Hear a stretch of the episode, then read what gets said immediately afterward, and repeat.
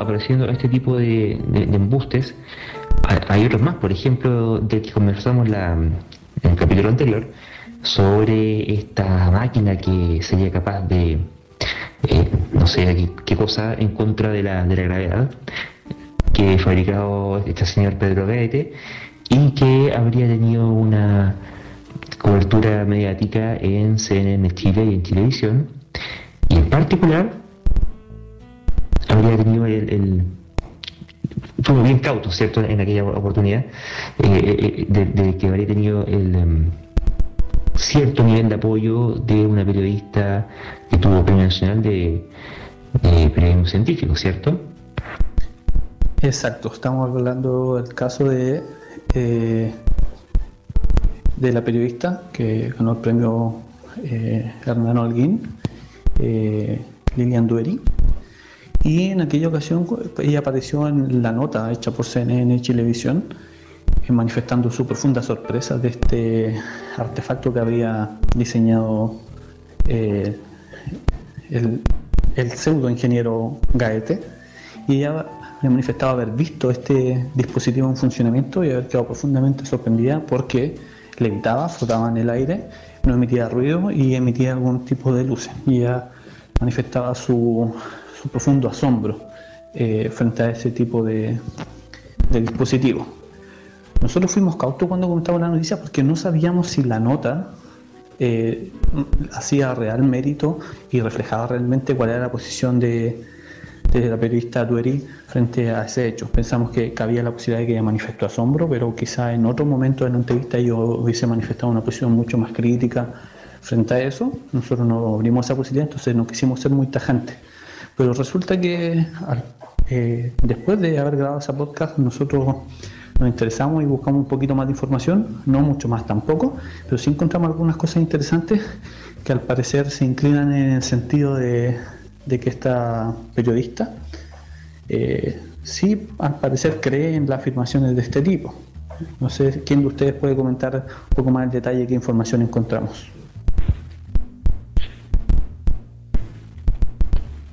Bueno, sí, la verdad es que encontramos material, en particular en su, en su Twitter, que mm, decía, en un mensaje decía, si alguien en este país solicita por las vías correctas demostrar un desarrollo tecnológico de alta importancia y se le estorba, ¿qué esperamos de Chile y de su gente? Esto fue en el contexto de lo que se le preguntaba acerca del asunto este del, del aparato este de, de, de Pedro Después en una mm, noticia, bueno, el, canal Chilevisión Noticias tiene su cuenta de Twitter y, ellos tuitean, ¿cierto?, esta noticia de que Chileno patentó invento que asegura controla la gravedad y que espera demostrar la revolución a... Estaba redactado, ¿cierto? Dice, espera demostrar la revolucionaria tecnología. Espera demostrando el hecho de que hay charlatanes que venden pomadas y cosas que no funcionan y que buscan repercusión mediática para vender su producto, ¿cierto? Nuevamente, en otra, bueno, los medios suelen eh, replicar una y otra vez la misma noticia, la van repitiendo, y sobre todo ellos van eh, tanteando la popularidad de una noticia, entonces mientras algunas más, eh, popularidad van teniendo, más la siguen repitiendo para ir ganando tráfico. Entonces aquí vuelven a decir, ¿cierto? El mismo texto está más redactado que espera demostrar la revolucionaria tecnología. Y un usuario me responde al canal, dice, solo charlatanería, ¿cómo se prestan para eso? Si fuese cierto, ¿por qué no lo demostró por el periodista o no pidió datos, nota, registro? ¿Por qué el canal no los exigió?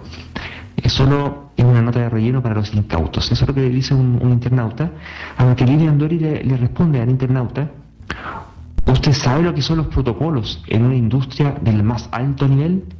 El canal de TV trabajó muy profesionalmente. Qué fácil es criticar. Obviamente, defendiendo la calidad de la nota, en la cual, ojo, ella no aparece como autora, aparece como entrevistada y consultada en la nota. Eh, y bueno, yo, no sé si ustedes también saben, yo, yo no sé cuáles son los protocolos de la industria del más alto nivel, no, sé cuál es la industria del más alto nivel, pero no sé, algún protocolo tendrán para darse cuenta que una cuestión que dice que controla la gravedad y no es más que una cuestioncita con unas luces, debería haber algo más, digamos, no, sé, eh, es como extraño. O qué es lo que estamos considerando como industria de alto nivel. Y, aquí es lo que ella se refiere cuando dice que Canal de Televisión trabajó muy profesionalmente. O sea, si se comieron una charlatanería de una zapatilla, eh, no fue tan profesional. Es algo que queramos reconocer entonces que el, el, ejercicio profesional de la profesión de periodismo no alcanza para ser capaces de descartar un absurdo como este. Nuevamente, voy a ir este canal de, televisión a, a evidenciar su noticia y un internauta le responde, pero ¿cómo siguen con este chanta de Pedro Gaete? Y pone un link a un video en YouTube en el cual hablaba de las teorías sísmicas. Y, bueno, allá por el 2002 hablaba hartas cosas, hay, harto material en YouTube Nuevamente sale la periodista Lilian Doria Supura a, replicarle a este internauta, ¿cierto? Un chileno más. ¿Acaso sabe el tremendo trabajo que hay por tantos años? Usted ha visto imágenes de la NASA de entonces. Chile necesita apoyo de nosotros mismos. ¿Eh? Y, aquí ya la, cuestión... Eh, lamentablemente en este mundo del escepticismo ya lleva mucho tiempo viendo gente defendiendo cosas muy raras y, aquí ya cuando la cuestión sí empieza a patinar, porque una periodista en particular sabe escribir, y cuando ya la, cuestión empieza a ser como media, media errática en su reacción, eh, no sé, hay, psiquiatras que pueden darse cuenta, por ejemplo, con, ese tipo de cosas de que alguien padece, por ejemplo, algún tipo de esquizofrenia, cosas así, como que hablan cuestiones como sin sentido. Y aquí, claro, saca la bandera chauvinista, ¿cierto? Un chileno más, en este caso con un abajismo de, de, em, mensajismo, como de desestimar el hecho de ser un chileno, pero de, aquella ralea de, chilenos que, son comunes y vulgares, ¿cierto? Eh, interrogante caso, sabemos cuál es el tremendo trabajo que hay por tantos años. Yo no sé qué tremendo, o sea, la, maquinita es grandecita la que hizo eh, pero Gaetera tiene que haber tomado un buen rato hacerla, pero porque la, eh, toda la, parte visual era muy, muy rebuscada. Y, eso ciertamente puede tomar efectivamente muchos años, incluso hacer una, una, una cuestión así de delicada desde el punto de vista del diseño, así de sofisticada. Pero lo que nos convoca, que es el tema de si acaso controla o no la gravedad, no lo hace. Entonces, cuando hablan del tremendo trabajo, es, es, el tremendo chamullo, quizás, y que se hubo muchos años, no, no sé, eso mismo, no, sé si ahí le consta, que esto eh, fue por muchos años. No sé cuánto uno se puede demorar en sacar un embuste respecto de la gravedad sale con tema de que si acaso hemos visto eh, imágenes de la NASA de entonces, no, sé de cuándo. y de ahí salta que Chile necesita apoyo, no sé si como para que seamos como la NASA y que esto tendría que ser así como un ejemplo de cómo este tipo de inventos son los que nos podrían proyectar a ser como la NASA y cómo quienes critican a Pedro Gaete en realidad evitan que esto ocurra. Y, es una cuestión me extraña. Y después nuevamente vuelve otra vez el medio a publicar la noticia y sale otro internauta a decirle al medio, oigan, Pedro Gaete nunca estudió en la Universidad de Chile, la propia universidad lo aclaró hace un tiempo. Ese señor es un chanta que siempre engaña a la prensa con pseudociencia. Verifiquen las fuentes. Es efectivo, en, en su momento él decía que era ingeniero eléctrico, si no recuerdo, de la Universidad de Chile, y la universidad hicieron una búsqueda, nunca, nunca demostrar que no estudió en la Universidad de Chile, a lo mejor ocurrió que justo estudió, se tituló y se le borró el registro, entonces no puedes negar que eh, estudiado, pero al menos si lo buscas tú puedes decir si lo encuentras o no lo encuentras, y buscándolo, así como buscan a cualquier alumno, en una fecha en, que, la cual constan registros regulares, no encontraron que este caballero apareciera en el registro de ni de alumno ni menos todavía de titulados o egresados. Así que, y eso fue un desmentido que fue hecho público por la universidad. Así que basta una búsqueda en Google, en unos dos minutos ya, ya se llega a la respuesta. Y ante esta interpelación que hizo el internauta, nuevamente Línea Andoria Oscura le replica a él. ¿Y usted cree eso? Ya, está bien, está bien una, cosa es, sentarlo o creer cualquier cosa así porque sí, pero si el organismo oficial que te que, que lleva el registro de las cosas que, pasan en ese organismo y te dice que no hay registro y aquí no, aquí hay una teoría de la conspiración, de que quieren ocultar los estudios de un señor muy importante, Pedro Gaete, sino que no está más, pues no aparece. Eh, sería lo, que podríamos decir un caso de escepticenia, ¿cierto? Que, eso ya es no querer creer en nada de lo que se dirá, entonces tampoco quiere creer eso. Y al parecer ella em, estaría prestando un manto de duda sobre la ausencia de registros que reportó la Universidad de Chile en su momento que la hizo pública. Lamentablemente ese mismo manto de duda no lo aplicó a la aspiración de Pedro Gaete o, a, la, programación que hacía Pedro Gaete respecto de las maravillas científicas y tecnológicas de su supuesto invento. Así que, mm, no sé, pues, ¿qué quieren que, les digamos? Eh, es una lamentable defensa que, hace esta señora y no sé qué opinan ustedes. Bueno, está claro, es, una defensa, hay un compromiso total delirante con el tema. Eh, yo lo único que podría decirle y recomendarle las, palabras que se le atribuyen a Hume, ¿no es cierto? Eh, afirmaciones increíbles, eh, se necesitan pruebas increíbles. ¿ah? O sea, es bueno, digamos, siempre mantener el escepticismo frente a las cosas. Concuerdo con lo que acaba de decir Mario. Y complementando la, rigurosa eh, exposición que hizo Luis de las distintas intervenciones en Twitter de Lilian Dueri, que darían cuenta de una actitud eh, eh, crédula frente a las afirmaciones de Pedro Gaete y frente a otros temas, invocando incluso algunas supuestas conspiraciones que tratan de que tratarían, se supone, de tirar abajo el prestigio de Pedro Gaete y, la veracidad de sus afirmaciones. Eh, también creo que encontramos otro, otro tuit de ella que era en respuesta a un internauta que, un internauta o una internauta, no recuerdo, pero que manifestaba que su padre o su madre había contraído cáncer y que estaba muy triste y eh, Lilian por su Twitter habría respondido diciéndole a esta persona que tiene que imaginarse eh, a su papá o su mamá, no recuerdo, eh, que está sanando y que tiene que hacer ese ejercicio hasta que efectivamente se sane. Eh, al parecer sugiriendo que bastaría con desear con fuerza algo o imaginarlo y representarlo con fuerza en nuestra mente para que de alguna u otra forma eso se pudiese materializar en la realidad. Entonces también son afirmaciones que darían muestra de una actitud crédula frente a, una amplia gama de, temáticas. Ahora, ¿qué lecciones podemos sacar de esto?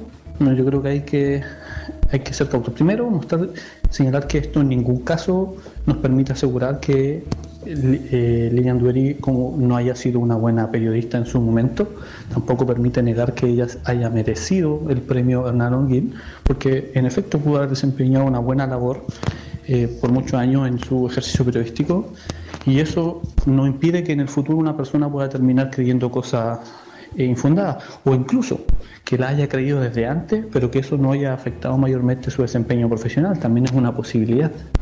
Pero lo que sí da cuenta y una lección importante es que por más competente que una persona pueda ser eh, profesionalmente, incluso en algo como el periodismo científico, eso no garantiza que una persona no pueda cometer errores en su propia área de, la, de especialidad, en primer lugar, y más aún si se empieza a pronunciar sobre temas en los cuales claramente no es especialista.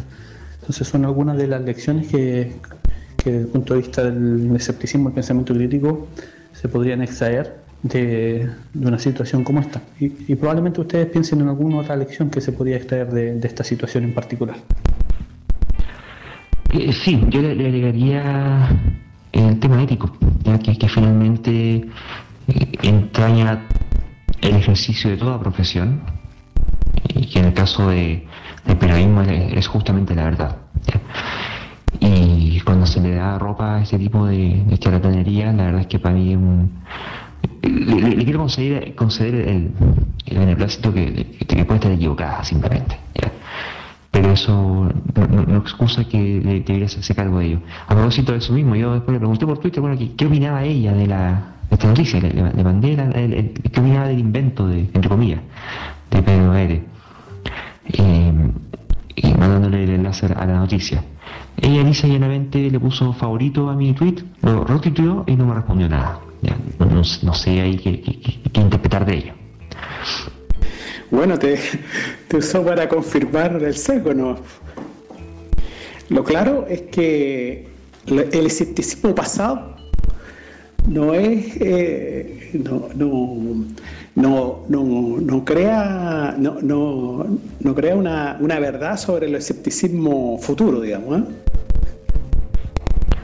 y lo otro que me llama también mucho la atención es que bueno existe la HIPEC por ejemplo la Asociación Chilena de Periodismo Científico respecto a este punto al menos eh, no encontré nada. Quizás no busqué lo suficientemente bien, pero vamos a navegar más en detalle. Pero mm, no deja llamar la atención también un, poco la, como decimos en Chile, la, cara de el, cara de palismo, ¿no? que es esta mm, indiferencia de, un medio que saca una burrada como esta y que le llueven las críticas y de lo mismo, ahí ya, total, a la gente le interesa, los escépticos que publicamos un comentario al respecto y, y la semana noticia hasta les generamos tráfico a los caballeros. Y mm, ahí está bien, pues, ahí no va a saquear, no importa. Entonces, ahí hay un, contubernio que, eh, que, es engañoso. No sé, yo, podría creer, no, sé qué creer ya a esta altura. Eh, me, cuesta creer. Sé que en el mundo del periodismo hay harto pensamiento mágico en los medios en general. Eh, el racionalismo tiende a ser eh, a bien minoritario. Y tiendo a concederles que buena parte de ellos eventualmente pueden creer este tipo de cuestiones. Pero hay la suficiente cantidad de periodistas que no lo creerían.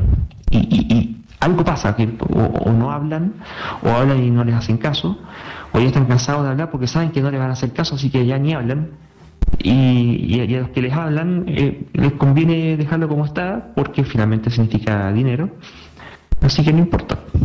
Y, así estamos, porque no importa, a, alguien le importa, no sé, me, deja un poco la inquietud, porque podrían haber dicho cualquier cosa, no sé, ¿por qué no dicen que mm, podrían, así como se compran este cuento, podrían estar dándole espaldas a que la, la cloroxiquina o la hidrocloroxiquina puede servir contra el coronavirus, o este, este antiparasitario que, no, no, acuerdo cómo se llama, este antiparasitario que era para veterinarios, ¿cierto? Y que también lo están usando para la, el coronavirus. Entonces, el, el, el, el sinsabor que me deja es que ante situaciones de necesidad, como por ejemplo ahora todo lo que es la pandemia, pero en general cualquier problema social que haya, tú necesitas informarte con información veraz, recurre a los medios de comunicación para ver qué es lo que se puede saber al respecto. Hay periodistas profesionales del área que se dedican a hacer las verificaciones correspondientes y después de todo ese proceso, lo que resulta es una paparrucha. Y si tú te, la crees, terminas siendo engañado. O sea, hay que cuidarse del medio de comunicación. Y, esa cuestión es la que me, me, causa un poco de, de sazón cívica. Bueno, al parecer se está ahí habiendo una transmutación entre eh, programas matinales y, noticieros. Así como los programas matinales hasta antes del COVID nos llenaban de tarot, de, terapias, terapias alternativas, pseudoterapias, de horóscopo y tipo de cosas. Eh, que, que, muchos de los periodistas que funcionan ahí en la mañana son los mismos que están funcionando eh, dando noticias. Bueno, al parecer se, hay, hay una transmutación ahí, pues hay una, no sé. También podríamos agregar a esta especie de diagnóstico, eh, digo diagnóstico porque es un intento eh, por identificar qué causas eh, producen, alimentan o mantienen este fenómeno. Creo que también hay que decir que en Chile el periodismo científico no es algo que se cultive lo suficiente.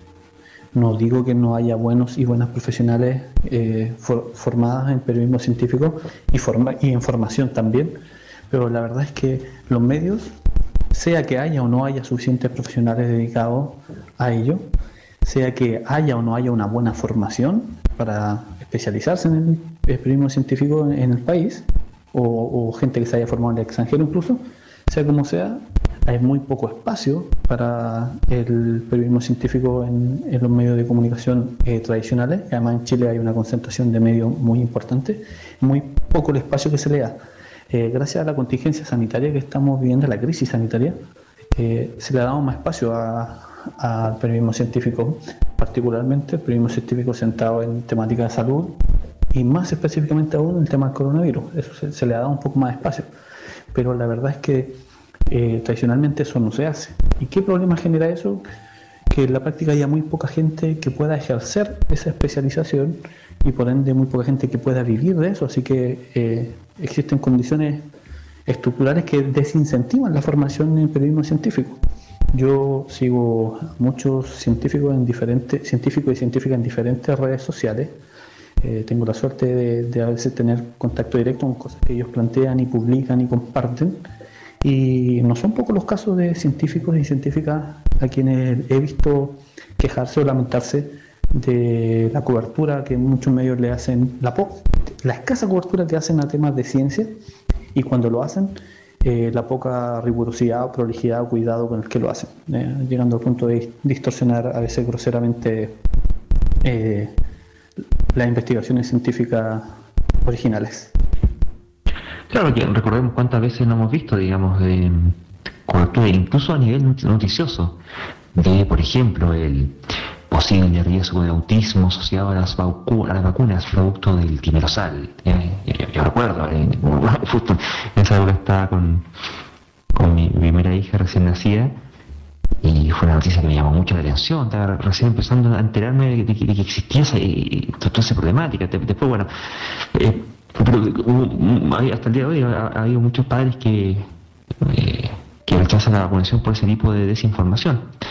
O ahora que se está desarrollando vacunas contra coronavirus, algunas bastante promisorias y pareciera que posiblemente las vamos a tener de forma bastante apresurada algunas, pero no, ahora está la, corriente de no vacunarse con esa vacuna porque pasan cosas de control mental o lo que tú quieras y finalmente podemos perder la posibilidad de tener inmunidad de grupo vía vacuna. Entonces, eh, tiene eh, esta difusión sistemática, reiterada, permanente, prevalente en el tiempo de desinformación, de pseudociencia, de teoría de conspiración, y en general, bueno, de lo que sería falta de pensamiento crítico, desinformación y noticias falsas en última instancia, vienen premiando la población, porque como les comentaba recién, cuando intenta informarse o instruirse, no sabiendo del tema, sino que queriendo saber del tema, te engañan.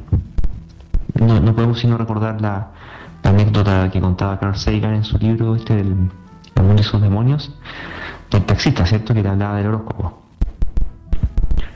Y así es como también terminan proliferando otro tipo de ideas, como por ejemplo esto de que el COVID-19 o el virus del SARS-CoV-2 no existe, que es una farsa, eh, y, y, eso súmese más encima con intereses perniciosos de organizaciones religiosas, para esta sección que la habíamos llamado algo así como jugo y jugoso, jugo de la semana, que sí, pero la vamos a llamar como una sección de suspensión de la incredulidad. Bueno, como siempre estamos llenos de noticias de este estilo y fundamentalmente han salido varias noticias acerca de fiestas. De fiestas que se han hecho, fiestas COVID en el fondo, como por ejemplo que en un hospital de Texas eh, un paciente de 30 años falleció pensando que, yendo, digamos, asistió a una fiesta pensando que el COVID era una farsa. En, en Florida, una madre llevó a su hija que era inmunodeprimida a una fiesta con 100 asistentes sin mascarilla, organizada por su iglesia. Lógicamente, la adolescente de 17 años murió.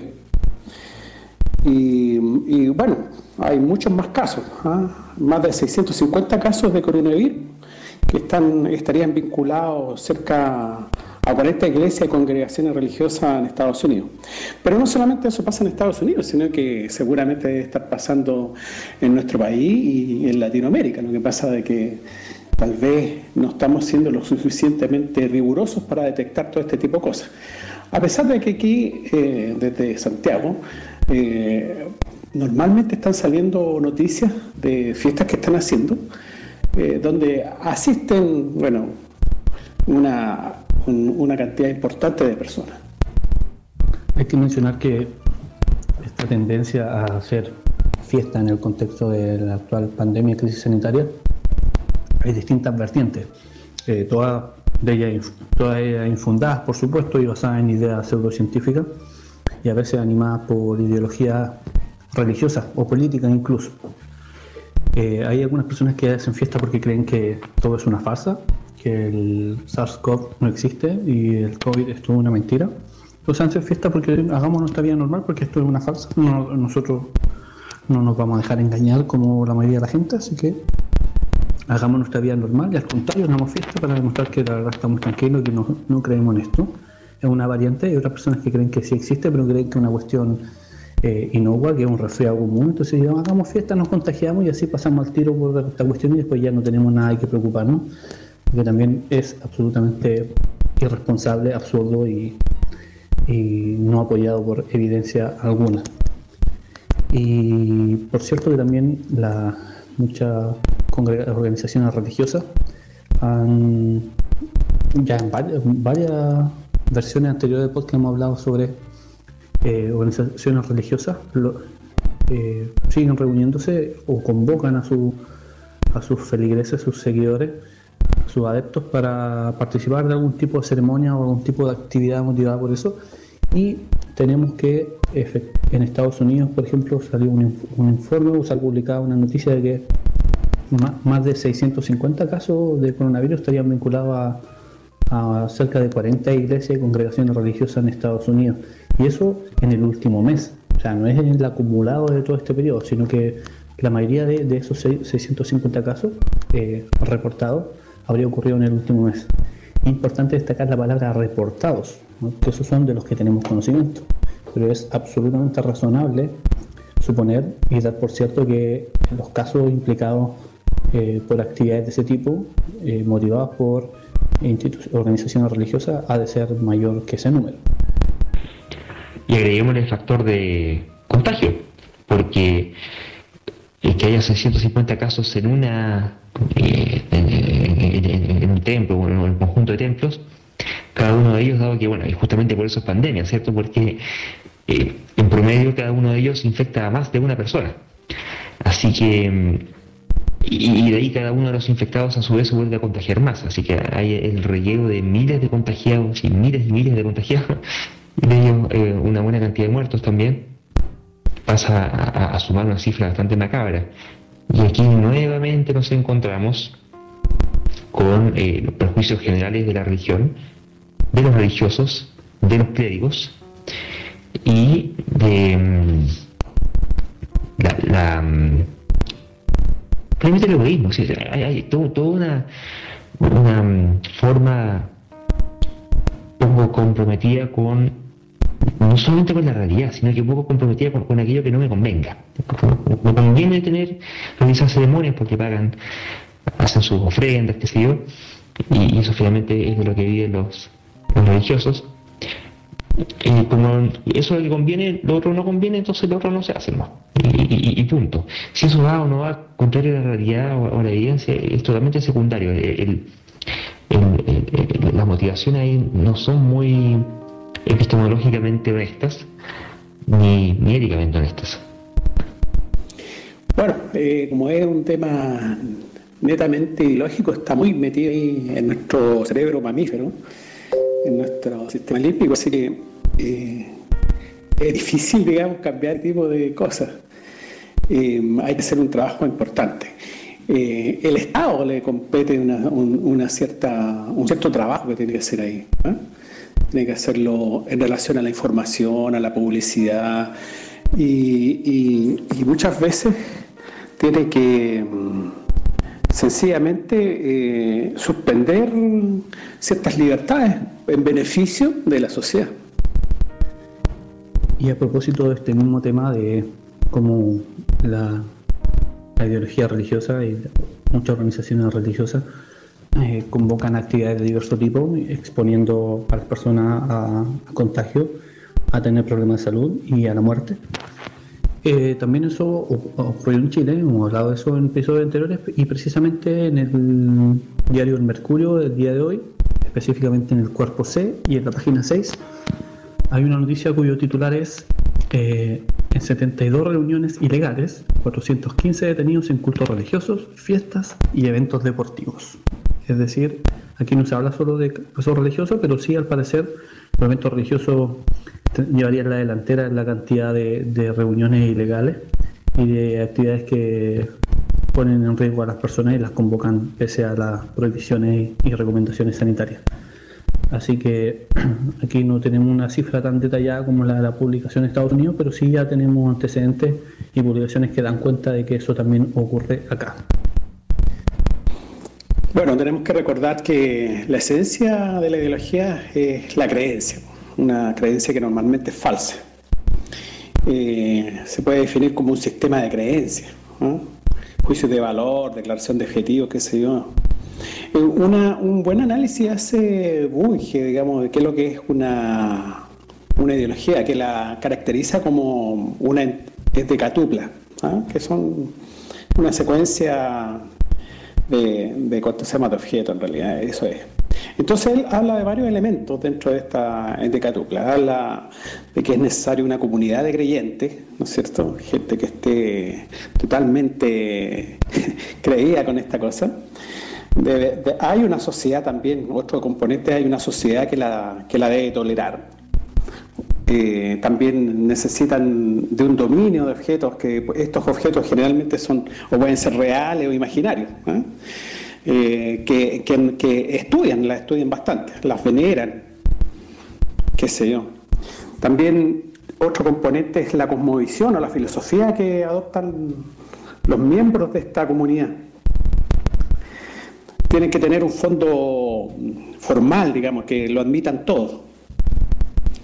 Eh, también debe haber un fondo de conocimiento, que normalmente son fácticos, o pueden ser empíricos también, eh, basados en anécdotas, qué sé yo. Eh, hay una problemática o, colección de problemas que pueden ser conceptuales o empíricos que enfrenta esta comunidad. También, eh, también tienen un fondo de conocimiento, que pueden ser reales, ilusorios, que comparten todos los miembros de la comunidad. Un sistema de valores también que comparten, ¿no es cierto? También tienen los objetivos que tienen, que en este caso puede ser la vida eterna, la, por ejemplo, si es el caso de una religión, o puede ser la construcción de una sociedad, por ejemplo, que es la ideología política. Eh, y por último, son, eh, están los métodos, un último objeto, los métodos, están los, los miembros de la comunidad. Es muy interesante lo que hace Bunge porque en el fondo eh, inmediatamente él plantea que lo que necesita es esta comunidad de clientes, ¿ah? de clientes y, partimos con que generalmente es una creencia falsa.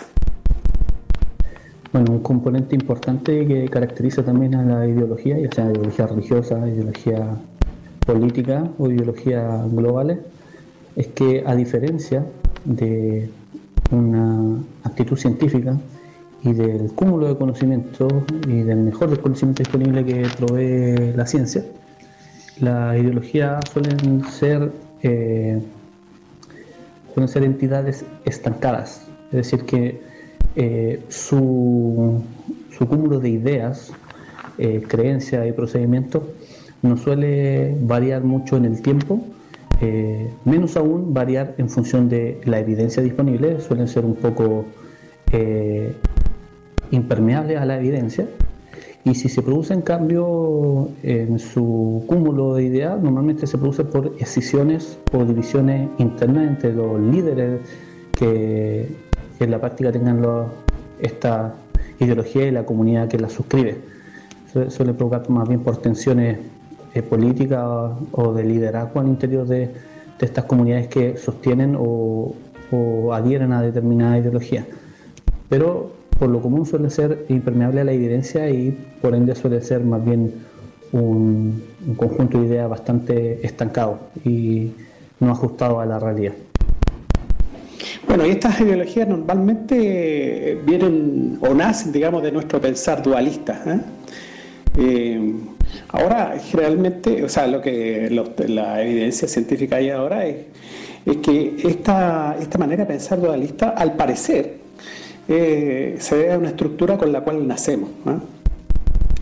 Y eh, el objetivo es analizar el mundo que nos rodea de, en términos antitéticos, o sea, arriba, abajo, etc. y de esa manera vamos obteniendo información del medio. Que, esa es la función esencial del cerebro en realidad. Entonces vamos, vamos generando estos contrastes y, el cerebro se especializa en estos contrastes. Eh, bueno, eh, es producto de nuestra evolución, por lo tanto debe tener algunas ventajas, ¿no es cierto? Eh, pero llevado a extremo, este pensar dualista nos puede llevar a resultados catastróficos. Un dualismo exacerbado, digamos, izquierda-derecha, lo vimos en el siglo XX, fue la muerte de unos cuantos millones de personas. Eh, pues, eh, por el solo hecho de tratar de imponer eh, una ideología sobre la otra, o sea, una cuestión, o sea, una forma de pensar sobre otra, una cosa absolutamente ridícula, pero nos costó millones y millones de muertos. Entonces, de eso hay que hacerse cargo, o sea, esta cosa es algo que, traemos, que traemos, y por lo tanto, al saber eso, uno, uno tiene que cambiar su actitud frente a este tipo de cosas. Más aún, el, aparato conceptual total de la ideología eh, se forma en forma egocéntrica, o sea, en el fondo una ideología es como un egocentrismo colectivo. ¿eh? Cualquier, en, el fondo cualquier colectivo de este tipo es un, colectivo egocéntrico. Eh, en este caso, la historia es como que, no, como que no se vive, sino que se sueña, es mágica. Eh, es una forma de pensar encapsulada en sí misma, ¿no? Es dogmática. El dualismo es tan grande que se demoniza al otro. Y eso súmese no solamente la tendencia a demonizar al otro, o la, consecuencia lógica de los preceptos de la ideología que pudieran demonizar al otro, sino que además está el activo afán de sus promotores por demonizar al otro, y eso ya es directamente por, motivos políticos. Y si no es con este, esta ideología, será con otra. Y si no me sirve esta, la modifico. Y si no la puedo modificar, la interpreto. Pero al final de cuentas, el objetivo es odiar, cualquier cosa sirve y las ideologías son una herramienta próspera para ello. Quiero aprovechar eh, una bibliografía eh, de un neurocientífico español que creo que la semana pasada recomendé un libro de él que se llama El, cerebro espiritual, pero voy a recomendar otro libro de la editorial La Tolly que se denomina El pensamiento dualista, ideologías, creencias y fanatismo. Eh, muy interesante y adecuado para el tema. Te faltó mencionar el autor o, autora Mario, aunque haya recomendado un libro de la misma persona la semana pasada, no estaría de más repetirlo en esta ocasión. Bueno, él se llama Francisco J. Rubia, el pensamiento dualista, ideologías, creencias, fanatismo. Y con esa excelente referencia nos vamos despidiendo de este capítulo. Muchas gracias Mario y Felipe por haber compartido con nosotros en esta ocasión. Ok, Luis, ha sido un placer. Buenas noches, Felipe, y también a los auditores. Yo también estoy encantado de haber podido participar una vez más de, en un nuevo episodio de nuestro podcast. Agradezco también tu participación, Luis, agradezco la participación de Mario y, por supuesto, que agradezco a nuestros auditores y auditoras por seguir escuchándonos. Hasta luego. Muchas gracias a todos por estar con nosotros y habernos acompañado en esta ocasión. Les dejamos siempre invitados también a revisar nuestro podcast El Poder de la Duda, ambos producidos por la Asociación Escéptica de Chile. Nos vemos en la próxima oportunidad. Hasta pronto.